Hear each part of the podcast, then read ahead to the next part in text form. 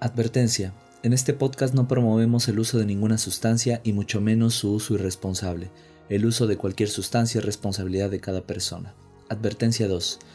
El mal viaje no es provocado enteramente por la sustancia. El mayor porcentaje de responsabilidad recae en el estado mental, físico y espiritual de la persona que la consume, el entorno en que lo hace y la compañía que tiene. Recuerda que estas sustancias no son buenas ni malas, son herramientas para explorar la mente que te muestran lo que hay en ella. Informarse en fuentes confiables, prepararse y proceder con respeto y precaución es la vía para una navegación más tranquila en las aguas de la psicodelia. Les doy la bienvenida a un nuevo capítulo de La mano psicodélica, hogar de lo imposible, lo inconsciente y lo transdimensional. Están a punto de oír los relatos reales de mal viajes con distintas sustancias más sobrecogedores que me han llegado a mis redes sociales. Ya saben que yo soy Danila, como en cada episodio hoy contamos con varios relatos ordenados en nivel de intensidad, el último que voy a contar es el que me pareció más impactante. Aún así todos son profundos y significativos y agradezco mucho la confianza y valentía de, de quienes me los envían a través de mis redes sociales. En esta ocasión agradezco a Alejandro por el primer relato, a Rudy Romero por el segundo y a Keyo Travini por el tercer relato. y bueno, eh, antes de decir las, sinopsis de cada uno de los relatos para que ustedes ya, eh, si alguno les llama la atención en específico, procedan a, saltar a ese relato. Antes de eso quiero mencionar que recientemente saqué una canción, como lo he comentado en otros podcasts, soy también músico, eh, o bueno, algo así como músico, poeta o artista, como lo quieran llamar.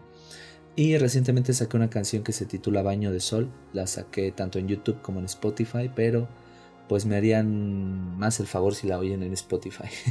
Porque, o en cualquier otra plataforma, la subí en todas las plataformas, pero como son esas dos las que yo más ocupo, pero también está en iTunes, Amazon, en todos lados. Se llama Baño de Sol. Y pues bueno, la canción tiene una vibra muy distinta a la mano psicodélica, es una vibra positiva, luminosa y bueno, está hecha con ukelele y eh, surgió de una improvisación con un amigo. Entonces es una canción bastante relajada, bastante de buena vibra. Espero que se den la oportunidad de oírla. Y también les menciono que no se olviden de seguir mi página de Facebook o mi Instagram.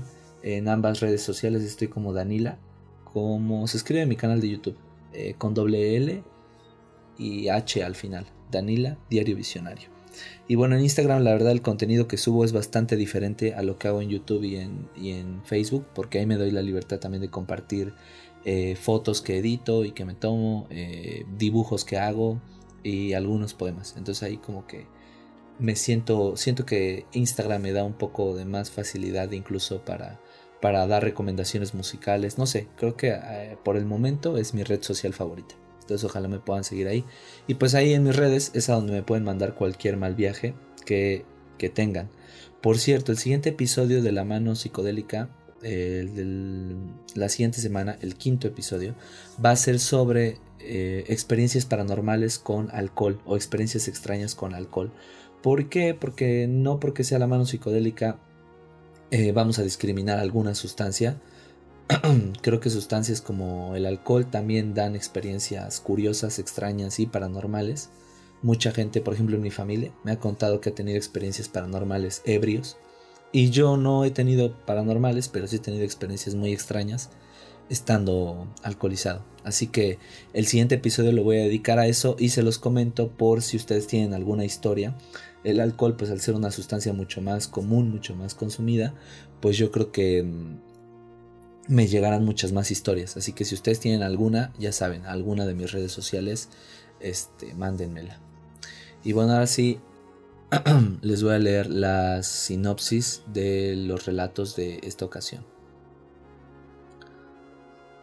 El primer relato se titula Ritual en el lugar menos pensado. Los sueños de Alejandro en un bosque y una casa abandonada son el presagio de lo que ocurriría unos días después en un rave en el que tras consumir LSD se encuentra con un trío de mujeres extrañas que parecen tener un interés que va más allá de lo sexual. El segundo relato se titula Fobias en su máxima expresión. Rudy Romero se enfrenta a sus mayores temores gracias al LSD en la forma más escalofriante posible, solo, en la madrugada y a momentos en total oscuridad, Cuando oigas su relato, piensa en si tú podrías enfrentar tus miedos en las circunstancias en las que él se encontraba. El último relato se titula No vengas así. Es un fragmento del libro de Keio Travini donde cuenta su primer mal viaje con DMT, en el que por no estar en el estado de ánimo adecuado, la sustancia le muestra visiones terroríficas que podrían enloquecer a más de uno. Y bueno, eh, ahora que menciono los relatos, em, me parece especial este capítulo porque en primer lugar es el primer capítulo en el que tenemos un mal viaje con DMT. Entonces, bueno, me siento contento por eso. Eh, porque no había contado ninguna experiencia con DMT de mal viaje y esta es la primera. En segundo lugar, algo muy padre de dos de de los tres relatos, pero en específico de dos, que son el segundo y el tercero, algo que me gustó mucho es el, la forma de, en, que en que los redactaron, en que los relatan, porque en el caso del segundo relato, que es Fobias en su máxima expresión de Rudy, pues me mandó hasta un PDF y me mandó imágenes para ilustrar lo que él comenta, y bueno, mientras se lea su relato, las imágenes van a estar disponibles en, en YouTube, y yo creo que también las voy a compartir en, en Instagram a lo mejor. Esto lo menciono para quien lo escuche en Spotify. Eh, entonces eso es lo que hace especial su relato, el segundo, el de Rudy Romero, porque me lo mandó muy, muy bien detallado, me mandó fotos y hasta le puso flechitas y círculos a las fotos para que se pueda entender bien el contexto de su relato.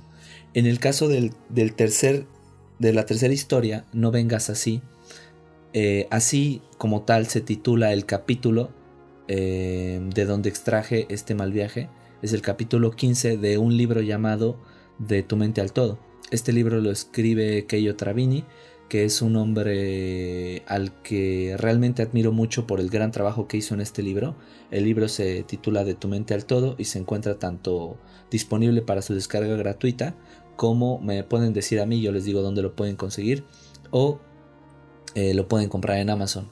Este libro em, es la bitácora de Keio Travini como psiconauta, donde él cuenta cómo incursionó en el DMT y todas las experiencias que tuvo y cómo eso le transformó la vida y las conclusiones que sacó. Entonces es un libro muy ameno, en un lenguaje muy sencillo y muy claro, que la verdad me está gustando mucho. Y bueno, eh, personalmente tengo comunicación con, con Keio a través de Facebook y él personalmente me, dio autorización para, para compartirles esto. Y también posteriormente en otro episodio compartiré otro mal viaje que también se extrae de este libro eh, pero bueno, eso será en otro episodio. En esta ocasión compartiré el relato No vengas así. Y bueno, una vez dicho esto que quería decir de ambos relatos, eh, comenzamos. Ritual en el lugar menos pensado. Este es el relato de Alejandro, el cual va acompañado con imágenes que se irán mostrando a lo largo de, la historia. Bueno, bro, esto me sucedió en Tepoztlán, Morelos, en el festival Beats and Love. Yo realmente fui de imprevisto. Compré mis boletos media hora antes. Cabe mencionar que durante toda esa semana antes del rave yo había soñado mucho lo mismo. Soñaba estar perdido en un bosque y llegar a una casa abandonada. Y siempre al llegar a la misma casa, al abrir la puerta, despertaba y solo escuchaba unas risas escalofriantes. Pero bueno, realmente nunca le presté atención. Al día del evento yo no tenía ni idea que se llevaría a cabo, desconocía de él totalmente. Te cuento todo esto porque me parece muy muy raro. Bueno, el día del rave yo llegué a mi casa, me dormí y volví a soñar lo mismo, pero esta vez sí pude abrir la puerta en mi sueño. Lo que había dentro de la casa era una fiesta, mucha música, pero solo mujeres. Y al entrar una chica me dijo, Tienes que venir hoy. Y desperté, muy sacado de onda. A los pocos minutos recibo un mensaje de un amigo diciéndome que si me interesa un boleto para un rave, que me lo regalaba. Y bueno, no lo pensé ni dos veces, y me vi con mi amigo. Me lancé al rave, conseguí dos ácidos que tienen por nombre Miedo y Asco en Las Vegas. Llegué al festival aproximadamente a las 10 de la noche y consumí el primer ácido a las 11 más o menos. Pasados 30 minutos no sentía nada, así que consumí el segundo cuadro. Yo creo que no pasó ni media hora cuando me explotaron los dos. Estaba en medio del rave hasta adelante, bailando, y le estaba pasando súper bien, cuando de la nada veo a una mujer frente a mí bailando. pero hermano, estaba súper buena, es decir, tenía un cuerpo muy bonito. Me sorprendió la verdad. Empezó a bailar conmigo, pero ella de espaldas. Sentí una conexión, por así decirlo, y oh sorpresa, cuando volteé a verme, no ma. De la cara estaba muy, muy fea, estaba vieja, tenía la cara de una persona de sesenta años, pero cuerpo de señorita de veinte. Me voltea a ver y me dice, te estábamos esperando, pensamos que no vendrías. Tenía la nariz puntiaguda y una enorme verruga, y al lado de ella dos chavas que eran sus hijas. Curiosamente, una de las chicas tenía parecido a la de mis sueños. Total que, güey, fueron las chicas. A mí me entró un miedo muy cabrón, me desconecté de todo. Dejé de bailar, me sentí perdido, realmente no sabía nada. La señora se me acercó al oído y me mordió la oreja mientras me decía si podíamos tener sexo, para que le regalara otros años de juventud y ella pudiera conservar ese cuerpo del que yo me había enamorado. Me saqué de onda y me alejé de la gente. Ella comenzó a reírse, era una risa parecida a la de mis sueños. Perdí la noción del tiempo, yo solo veía a todos de lejos, y por alguna extraña razón esa señora tenía a su alrededor a muchos morros jóvenes, y todos en serio parecían locos, perdidos en sí. Yo escuchaba sus voces, la señora los enamoraba y los traía bien pendejos. Por alguna razón yo también ya me encontraba nuevamente bailando con ellos. La señora me tocó la espalda y me entró un frío muy cabrón. Me empezó a doler la espalda. Un chico en especial parecía perdido. El chico después de hablar con la bruja esa estuvo como tres horas, hermano, parado en un mismo punto, perdido en sí. Solo movía las manos enfrente de su cara y decía no, no quiero. Parecía estar peleando con algo. Yo no soportaba el dolor de la espalda y me fui a acostar al pasto. Al poco rato llegaron un, llegó un chavo a acostarse a un lado mío. Solo llegó y se hizo bolita, no le hice caso. Después llegó un grupo de chavos y empezaron a hablarle al tipo que estaba acostado a mi lado. Al parecer era su amigo. Y güey, el chavo que estaba acostado a mi lado era el que estaba perdido en medio del rave. Lo vi y lo reconocí. Pero hermano, tenía los labios morados, estaba morado de la cara e hinchado, y estaba hecho bolita, no despertaba, estaba totalmente bañado. No sé cómo terminó totalmente bañado. El chico no reaccionaba, totalmente perdido en sí.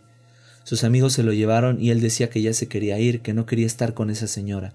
A lo lejos observé cómo la bruja se nos quedaba viendo con sus hijas y sonreía. Eso me malviajó más aún.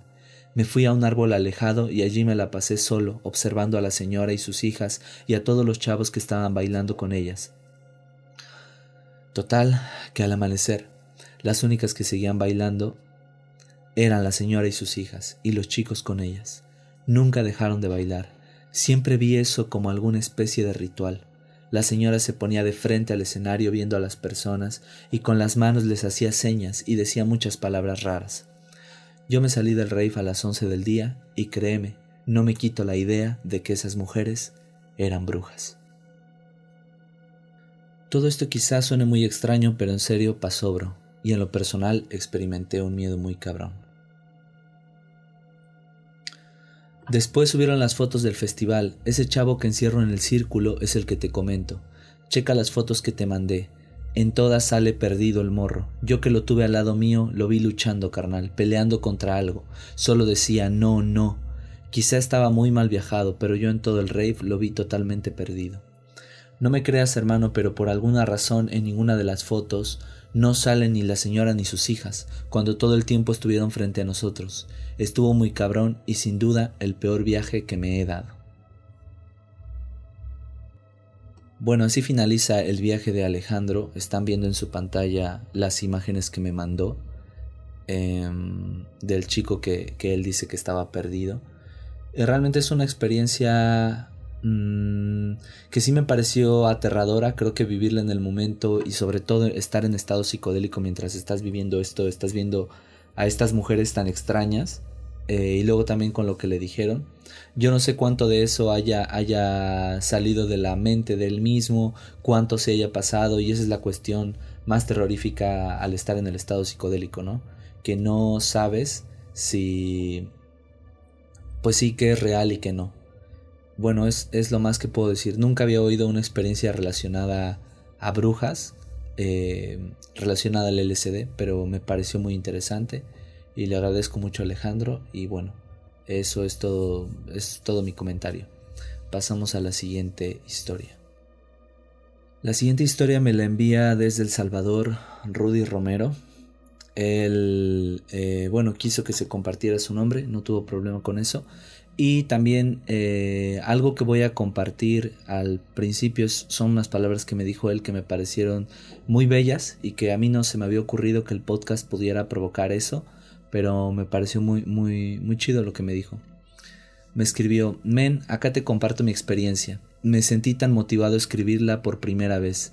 Tu podcast me movió a hacerlo y la verdad fue bien terapéutico. Te sugiero que recomiendes al final de algún episodio a la comunidad psiconáutica a hacer este ejercicio a manera de terapia. Fue muy bueno. Me sentí bien al hacerlo y acá te comparto mi experiencia. Eh, te doy permiso de compartirla públicamente, de divulgar mi nombre, eh, mis fobias y la foto que va incluida en el PDF. Y bueno, como lo comentaba, este, él también incluyó unas imágenes que voy a poner mientras está el, el relato para que puedan ustedes ver la foto a la que a la que a la que me refiero. En el caso de los que estén oyendo en Spotify, pues pueden ir a Instagram, ahí igual voy a publicar la foto o en su caso consultar la versión de este podcast en YouTube. Así que voy con el relato y de verdad agradezco mucho mucho a Rudy por por eh, la manera tan tan profesional en que me lo envió, hasta en un PDF y todo. Bueno, Trip Report sobre primera experiencia con LSD a finales de julio de 2017. Fobias en su máxima expresión. Todo comienza cerca de las 8.30 de la noche, cuando me dispongo a consumir por primera vez en la vida un psicodélico, un cuarto de ácido, yo no soy para nada experimentado en este mundo de la psiconáutica. Nunca había visto tan solo un video de consejos o experiencias antes del viaje. No conocía nada de los efectos, pero tenía mucha curiosidad, como joven, de saber qué efectos tendría en mí y en mi vida. Cuando comenzó todo yo encendí el cronómetro de mi teléfono. Veía que transcurría el tiempo, pasaban los minutos y aún no sentía nada. A eso de las 9.15 pm me escribe mi primo que vive cerca que saliera a la calle, que él me entregaría un plato de comida para la familia y que lo recibiera yo. Traté de disimular el miedo de salir e interactuar estando así. Desde aquí todo comenzaba a tornarse un poco extraño. Mi primo, con una expresión de asombro, me dice Te ves raro. A lo que yo le respondo Nah, es que tengo sueño. Luego de haber tenido contacto con mi primo, regreso a mi casa, voy al baño, me veo al espejo y veo mis pupilas dilatándose. Eso me preocupó un poco, pero decidí que todo estaría bien. Luego regreso a mi habitación y cierro la puerta con llave. Ya tenía lista la computadora con un video de Pink Floyd, especialmente el álbum The Dark, Side of the Moon, combinado con visuales sobre el sistema solar, la Vía Láctea, cúmulos y nebulosas, supernovas y demás maravillas del universo.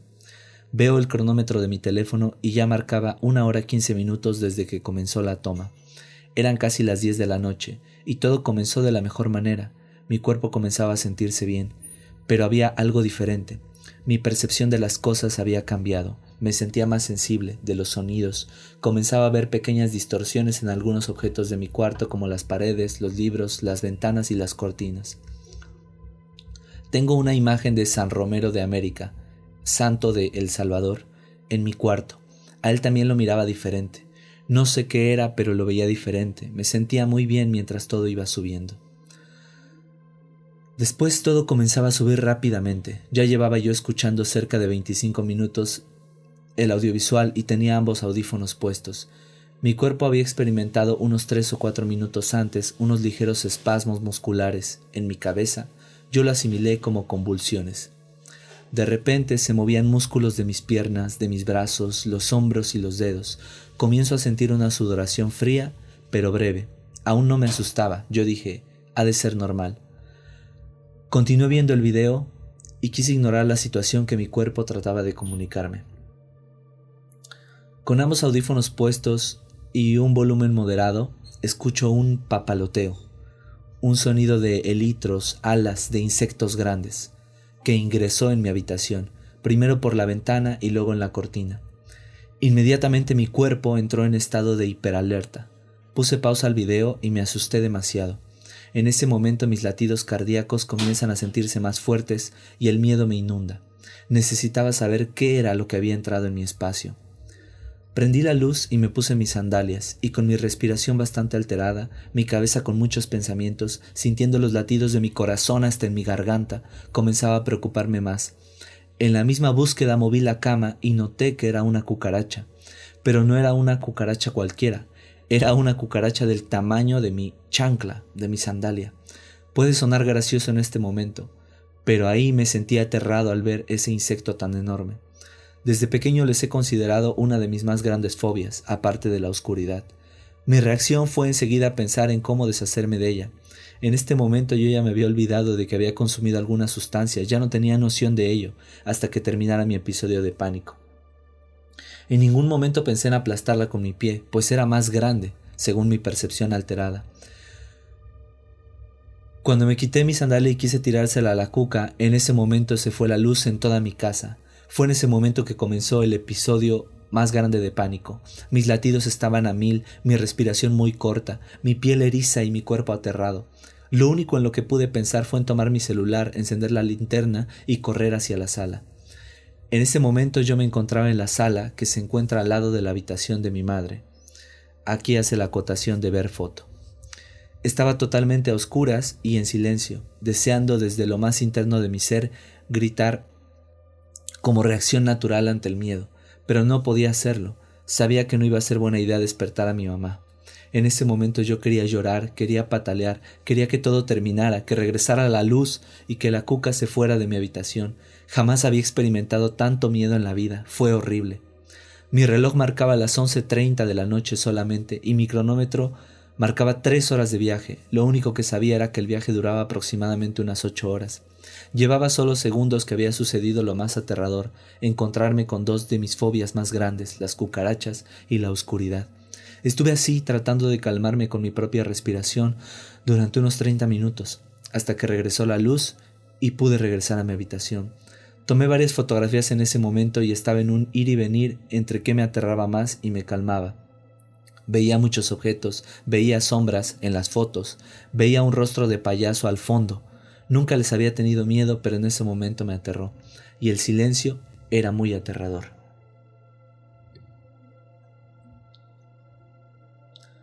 Cuando volvió la electricidad, mi primera reacción fue volver a mi cuarto y volver a lo que estaba a punto de hacer antes de entrar en pánico, matar la cucaracha, pero esta vez sí iba decidido a hacerlo.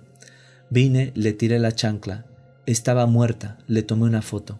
Supuse que ya la había matado, cuando fui al patio a traer la escoba noté que la cuca muerta ya no estaba ahí, se había movido.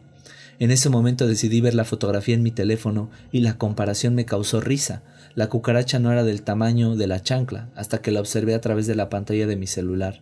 Eso me tranquilizó un poco, pero seguía alterado por no saber dónde estaba. Luego de ello moví un poco más la cama y noté que estaba debajo. Mi reacción fue aplastarla con la escoba hasta que ya no se moviera. Lo hice. Sin embargo, la cucaracha seguía moviéndose, ya luego de matarla dos veces. Yo sentía miedo nuevamente al ver que la babosa era indestructible. En ese momento me armé de valor y decidí atraparla con la escoba, y poner mi pie con todas las fuerzas sobre la escoba. La apachurré y el crujido me dio muchísimo asco, pero también me tranquilizó.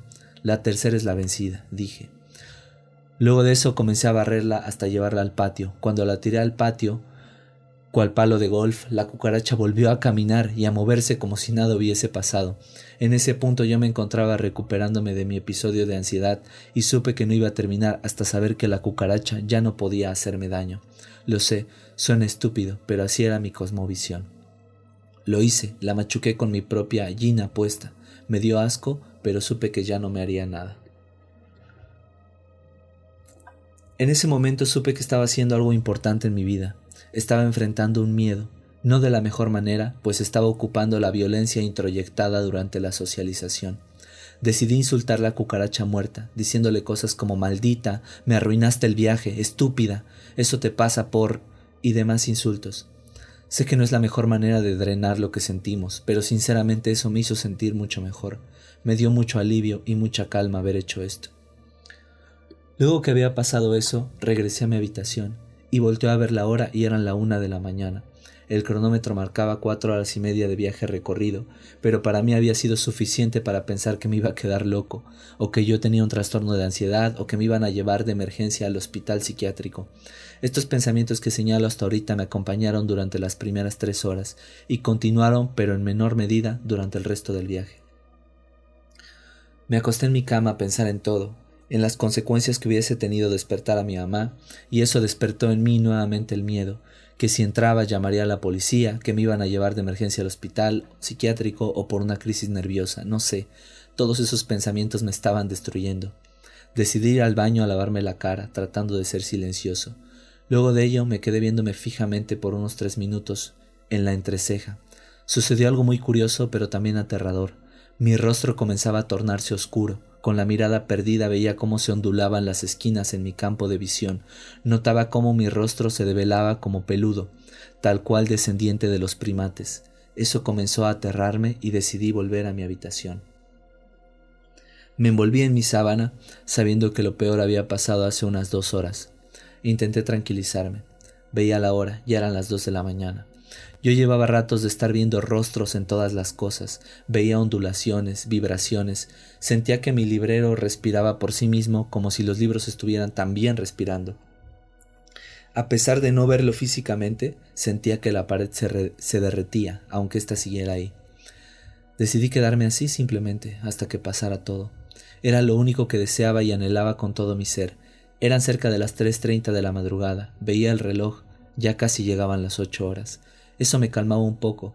Sin embargo, yo desconocía que los eventos mentales eran una reacción emocional. En ese momento, para mí, yo así me iba a quedar toda la vida. Finalmente llegaron las cuatro de la madrugada, y en ese lapso de las cuatro y las cinco los visuales disminuían. Ya no veía las líneas de colores, comenzaba a tornarse todo normal, y mi cuerpo se sentía cansado. Era el momento de volver a dormir y dejar la reflexión para después. Al día siguiente fui a los mismos lugares en mi casa donde viví las experiencias aterradoras y reflexioné un poco acerca de la responsabilidad al momento de consumir sustancias, el consumir en soledad y el consumir acompañado de alguien, además de la necesidad de enfrentar nuestros miedos y el cómo esto nos puede marcar para toda la vida. Saludos cordiales para todos, un fuerte abrazo y buenas vibras. Así termina el relato de Rudy Romero. Es bastante sincero, muy emocional, y aunque, como él lo comenta, parecen situaciones sencillas o simples, tanto lo de la cucaracha como el que se hubiera ido a la luz de su casa, son experiencias que en ese momento se sincronizan eh, para que tú te la pases muy, muy mal. O sea, entiendo lo mal que él se lo debió de estar pasando y creo que a veces cuando leo estos, estos relatos de verdad dan ganas de haber estado ahí, darle un abrazo, decir que todo iba a estar bien, porque para quien nunca ha experimentado un mal viaje o no ha estado con una persona que lo ha sentido, de verdad que es una de las experiencias más horribles de tu vida porque el miedo se potencia eh, por dos, por cinco, por diez veces. Cualquier cosa que te dé miedo de forma normal, ahí se te multiplica. Entonces, una cucaracha, como él lo dice, puede detonar un episodio de pánico.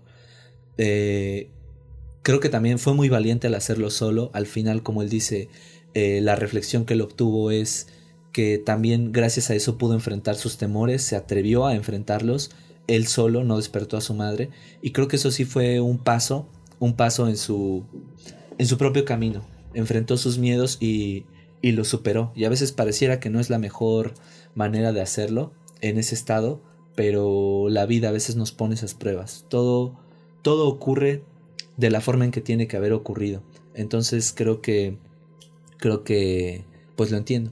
También me parece muy muy bueno el mensaje que deja de, de, que es terapéutico hacer esto de redactar tu viaje, ya sea que no se lo cuentes a nadie, pero el solo hecho de redactarlo, de escribirlo, de contártelo a ti mismo otra vez, eh, te hace a lo mejor revivir algunos de esos momentos, pero también es terapéutico, porque lo sacas, ya no se queda guardado en ti.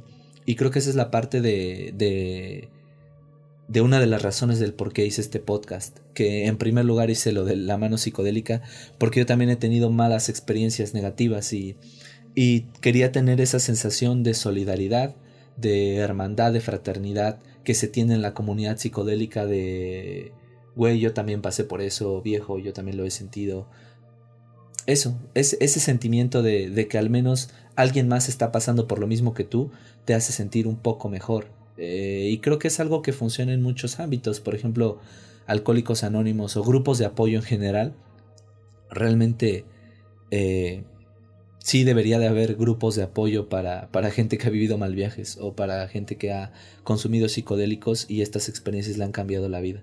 Definitivamente debería de haber grupos de apoyo, porque a veces las experiencias son tan fuertes, no tienes a quien contárselas, no tienes quien te diga, eh, te dé una explicación o una razón, quien te explique por qué reaccionaste de tal o cual forma.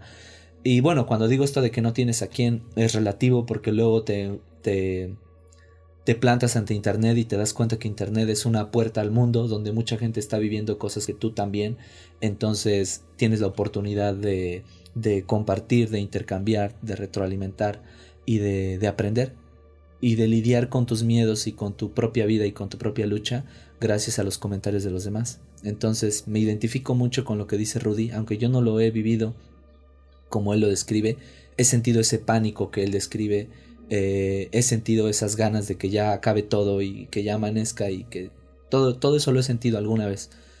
Porque así, así de fuerte es la cara oscura de la mente, ni siquiera de los psicodélicos, porque los psicodélicos solo te muestran lo que ya está ahí, como él lo dice. Esos miedos ya estaban ahí y solo se los, se los mostró, se los develó físicamente. Entonces, pues una vez más, eh, Rudy, de verdad, bueno, sé que estarás viendo esto, uno de los tu relato es uno de los, más bien tu forma de relatar es una de las con las que más he conectado y además lo que me dijiste de, del, del, uso terapéutico que puede tener esto, eh, creo que es algo que me motivó mucho y que me hace pensar que la mano psicodélica debe, debe de continuar por mucho tiempo, para que otra gente se sienta apoyada, acompañada y comprendida. De verdad, gracias, gracias Rudy. Bueno, Así termina el relato de Rudy Romero. Pasamos al último relato de este capítulo. Se titula No vengas así. Eh, este título es dado por el, mismo autor porque así se titula el capítulo del libro donde viene incluido este relato. Eh, como ya lo mencioné, es eh, de Keyo Travini, que es un hombre español que tiene un libro llamado De tu mente al todo. Entonces ese libro lo pueden obtener si me escriben a, mi página de Facebook, a mi Instagram. Y yo se los puedo pasar porque es totalmente gratuito. No vengas así. Te contaré ahora algo que me pasó durante aquella época y que vino a mostrarme por qué no debía forzar la situación y sí ser paciente con el momento que estaba viviendo. Una tarde salí bastante estresado del trabajo, se había convertido en algo habitual. Llegué a casa muy alterado, me senté en la terraza para relajarme, pero mi pensamiento no paraba de dar vueltas a lo mismo.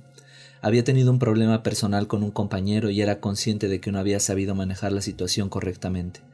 No me importaba mucho lo que los demás pensasen de mí, pero sí que me, sí que me desconcertaba el hecho de no ser capaz de controlarme en aquellos momentos, ni siquiera ahora que creía haber cambiado un poco. Me sentía realmente mal.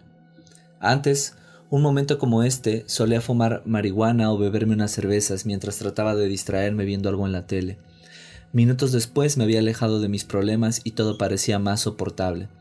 Si nos narcotizamos, ya sea con drogas ilegales o con medicamentos, podemos hacer que nuestros problemas se vayan a dormir.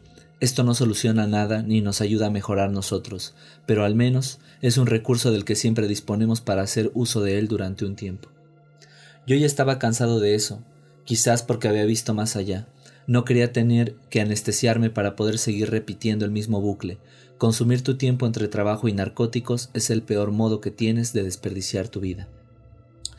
Aquella tarde estaba enfadado y me sentía impotente. Ya llevaba semanas dando vueltas a la cabeza, buscando una solución a mi vida, pero era completamente imposible encontrar una salida. Estaba agobiado, y aunque eso no justifica nada, discutía fuertemente con cualquiera por el mínimo motivo. No sé por qué pensé que en aquellas condiciones sería buena idea sentarme en la terraza y vapear un poco de la planta. Aún quedaban una o dos horas de sol y el cielo estaba azul. Todo mi entorno lucía colorido e iluminado. Solo mi estado de ánimo parecía desentonar. Pero pronto yo también me fundiría con aquel mundo mágico y mis problemas desaparecerían. Al menos eso pensaba.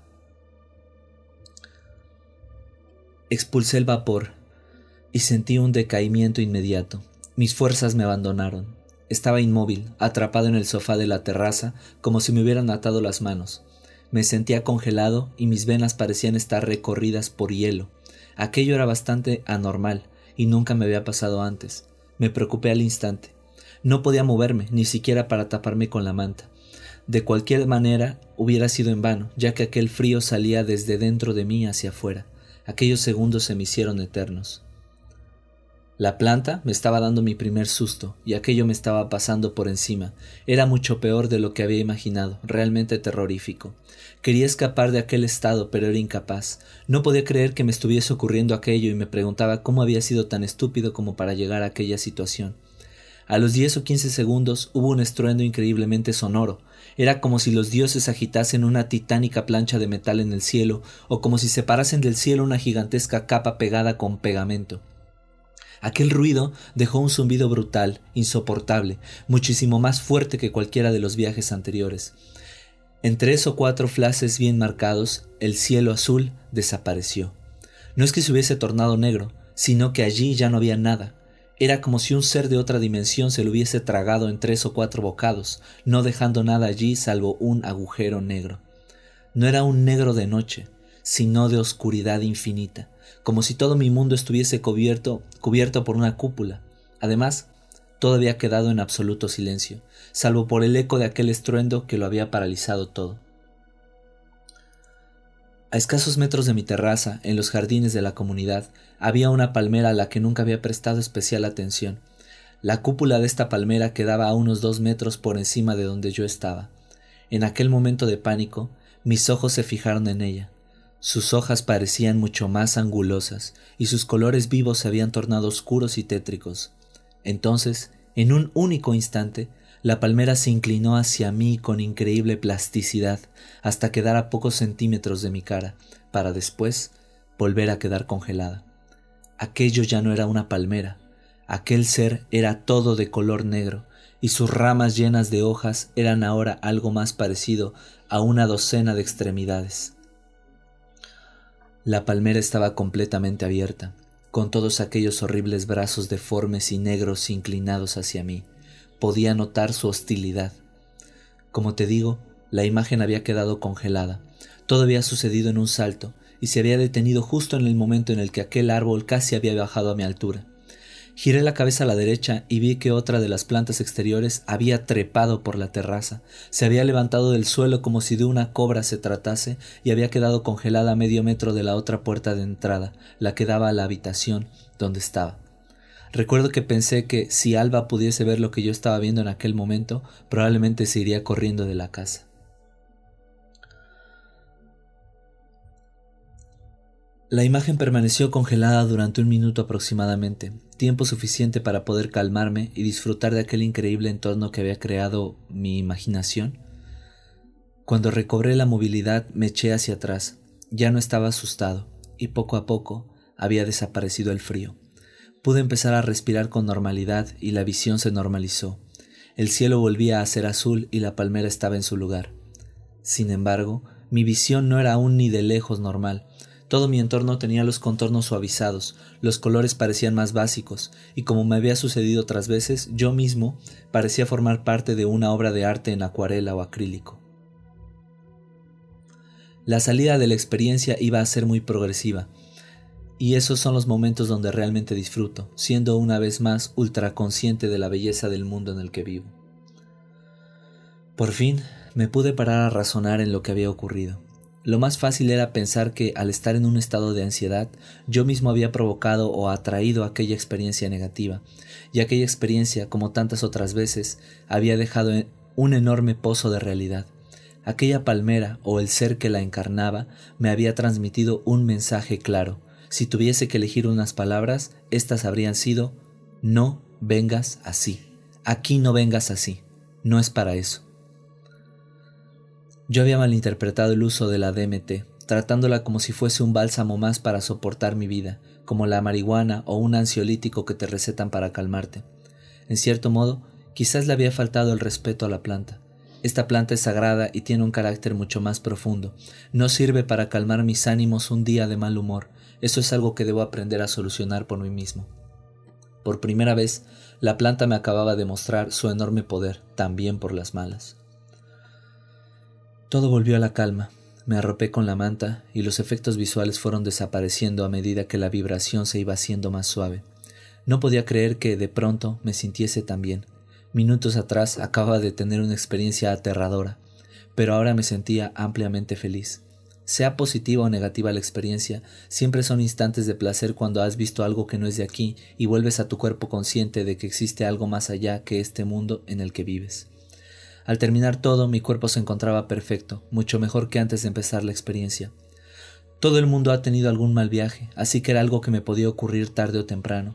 Sin embargo, este bad trip no había sucedido por el abuso de la sustancia, sino que lo había provocado mi propio estado de ánimo.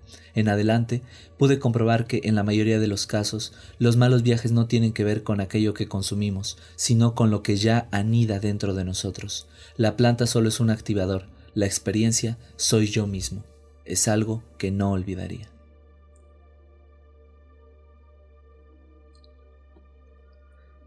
En sí yo dejaría de leer hasta acá el relato de, de Kello, pero lo que las palabras que siguen me parecen llenas de mucha sabiduría, entonces lo voy a seguir compartiendo. Tal vez esto esto ya no esté tan en, en ¿cómo decirlo? En la cuestión de creo que me estoy enredando. Más bien creo que las siguientes palabras siguen siendo igual de significativas y las voy a seguir leyendo por eso. Ahora que entiendo la vida como un camino hacia el autoconocimiento, empiezo a ver mi cuerpo de una manera diferente. Antes, este era un instrumento para relacionarme con los demás y con el mundo, pero ahora es otra cosa. La potencia que tiene mi mente como herramienta es algo que jamás hubiese esperado de no haber sido testigo de ello. Debía cuidarme de jugar con otros niveles de realidad cuando me encontrase en un estado de agitación como el de aquel día. Consumir enteógenos no es ningún juego, y no debe hacerse en cualquier condición física o mental. Es lógico pensar que estas experiencias nos ayudan a vernos a nosotros mismos. Quizás aquel viaje oscuro representaba lo que había dentro de mí aquella tarde. No debía mirar a otro lado porque era evidente que existía algún problema. Hacía tiempo que tenía miedo de saber que algo dentro de mí se estaba pudriendo y no hacía nada para solucionarlo. Pero la planta me había dado un toque de atención. No podía ignorar una señal tan evidente. Aquel viaje había significado algo real. La DMT no es un instrumento para avanzar tranquilamente y disfrutar del camino. Lo que hace es enseñarte la realidad de tu vida, por cruda que ésta sea.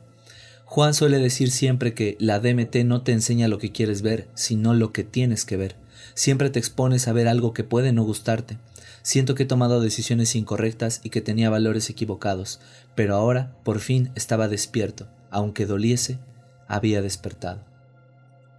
En lugar de dejarme caer, tenía que empezar a aplicar a mi vida todo lo que estaba descubriendo. Alcanzar estados alterados de conciencia había sido relativamente fácil.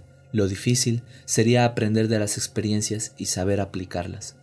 Aunque está lleno de zonas oscuras, cada vez veo mejor el camino.